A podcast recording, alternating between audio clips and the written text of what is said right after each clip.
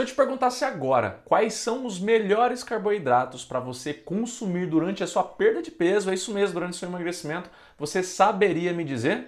Há melhores carboidratos para serem consumidos durante o emagrecimento?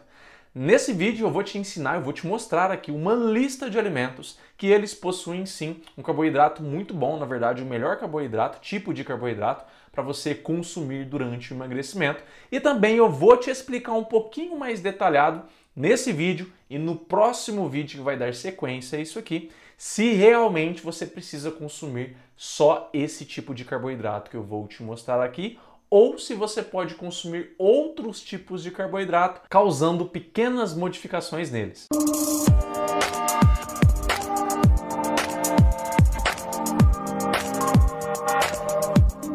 E agora eu quero que você entenda o seguinte: para você entender quais são os melhores tipos de carboidrato, primeiro você precisa entender o que é baixo índice glicêmico.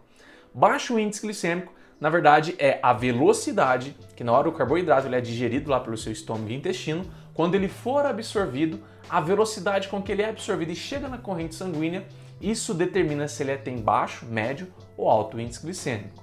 Quanto maior a velocidade que ele chega no seu sangue, maior o índice glicêmico. Quanto menor a velocidade, menor o índice glicêmico. Então, esses carboidratos que eu vou te dar essa lista aqui nesse vídeo, a característica principal deles é que eles possuem baixo índice glicêmico. Isso principalmente porque eles têm normalmente maior quantidade de fibras na composição. E já vai anotando isso aí, hein? Para que um carboidrato ele tenha baixo índice glicêmico, ele precisa ter normalmente, de forma inatura muitas vezes, né, maior quantidade de fibras. As fibras lá no intestino, elas lentificam o processo da passagem, né, desse açúcar digerido para a corrente sanguínea, com isso deixando mais lento, com isso abaixando o índice glicêmico do carboidrato, no caso da refeição. Então, quando você compara, por exemplo, um arroz integral a um refrigerante, o arroz integral, ele tem o carboidrato dele, o amido dele, mas também tem mais fibras, em que essas fibras vão lentificar a passagem, né, a digestão desse amido para a corrente sanguínea. Já o refrigerante, você está tomando açúcar puro, não tem nada segurando, com isso o açúcar passa muito rápido para a corrente sanguínea e assim tem um alto índice glicêmico. Estamos entendidos aqui? Agora eu quero que você anote essa lista que eu fiz uma colinha aqui para mim para que você anote aí também, tá bom? Vamos começar primeiro pelas versões vendidas como integral, né? Normalmente de carboidratos integral. Por exemplo, arroz integral, o pão integral e o macarrão integral, eles estão aqui nessa lista como bons carboidratos, por quê?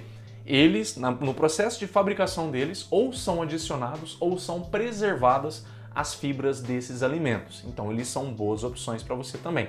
A gente pode partir também para alguns cereais, se bem que o arroz já é um cereal, né? Mas a aveia, a quinoa, a granola também, sem açúcar, você consegue fazer dela um ótimo carboidrato durante o emagrecimento. A batata doce, a mandioca, conhecida como aipim, né?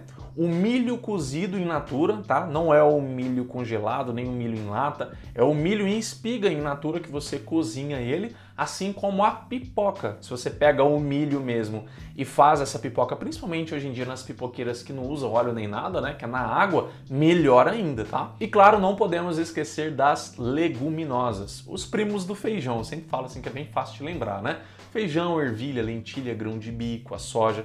Esses, essa lista aí são ótimos carboidratos para você consumir. E uma dúvida que normalmente surge aqui é se a farinha desses alimentos vão ter baixo ou alto índice glicêmico. E aqui você precisa ter um cuidado, porque há farinhas que são nada mais do que um processamento que você quebra mais o alimento. No caso da aveia, e aí, a farinha de aveia, você tem a aveia preservada, você não tem ela alterada. Bem diferente da farinha de arroz, a farinha de mandioca e a farinha de milho, que o processo de industrialização, o processo de fabricação que eles passam, deixa eh, eh, essas farinhas, né, no caso aí, com alto índice glicêmico. Então, a farinha de aveia tem um baixo índice glicêmico, a farinha de arroz, mandioca e milho tem um alto índice glicêmico.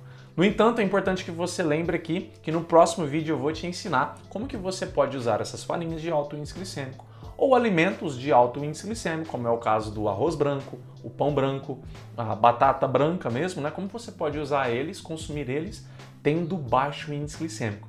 Se você quer saber, você não pode perder o próximo vídeo. E eu confesso que eu tô curioso. Algum desses carboidratos você já consumia ou às vezes você tinha medo de consumir ele porque você pensava que tinha alto índice glicêmico, atrapalharia você a emagrecer? Me conta aqui abaixo qual carboidrato que você sempre consumiu, aquele carboidrato que talvez está nessa lista e você tinha medo. Ah, e um recado importante, aqui abaixo o botãozinho de inscrever-se está vermelho para você, não está clicado ainda, então clica aqui abaixo se você quer receber o próximo vídeo e os próximos vídeos que vão vir desse daqui, que nesse canal eu te falo sempre formas de você emagrecer sem necessariamente precisar seguir dieta. Se isso é importante para você, não esqueça de inscrever aqui abaixo, apertar no sininho, porque assim o YouTube vai sempre te notificar. Obrigado até aqui e eu te vejo no próximo vídeo. Tchau!